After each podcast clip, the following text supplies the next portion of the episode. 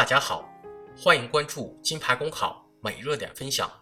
今天的热点来自北京晨报丁小阳的文章：电视养生表演专家掏空多少救命钱？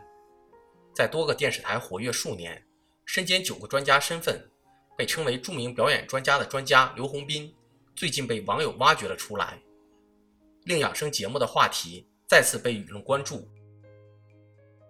中医养生在国内很受欢迎。如果不吃药、不上医院看病，就能长生不老、不得病，这样的好事，无论谁都向往。这就是中医养生节目火爆的基础。作为一档节目，它有两个必须追求的目标：一是要有收视率，这样可以卖广告挣钱；再有就是要把节目里推销的产品卖出去，这样可以让销售方直接出钱。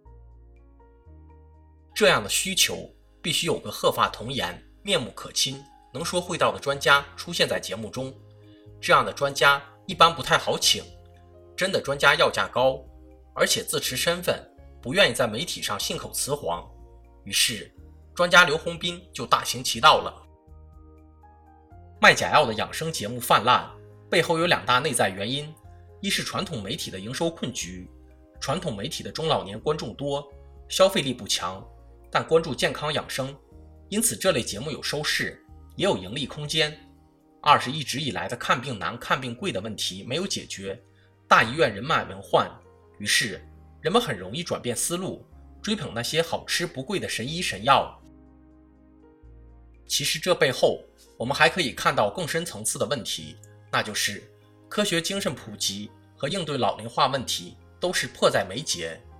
这种情况的改变需要更多时间、更多努力。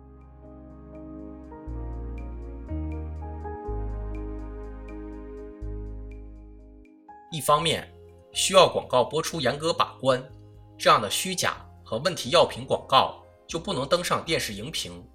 没有相关部门的失查，刘洪斌的九个身份就不可能堂而皇之以字幕形式出现。没有某些卫视和地方台建立忘记社会责任的逐利思维，神医代言人刘洪斌就不可能成为观众耳熟能详的著名表演专家。另一方面，新广告法。被称为史上最严广告法，然而现实再次说明，土法不能自行，法律再严，都需要通过务实执行来施展效果，否则只能任由刘洪斌这样的演员继续戏弄观众与消费者。在此事上，相关部门不仅要及时出手，查清刘洪斌的真实身份，并连同追究涉事相关机构企业的责任，更要据此反思广告法的实施漏洞。真正杜绝下一个刘洪斌。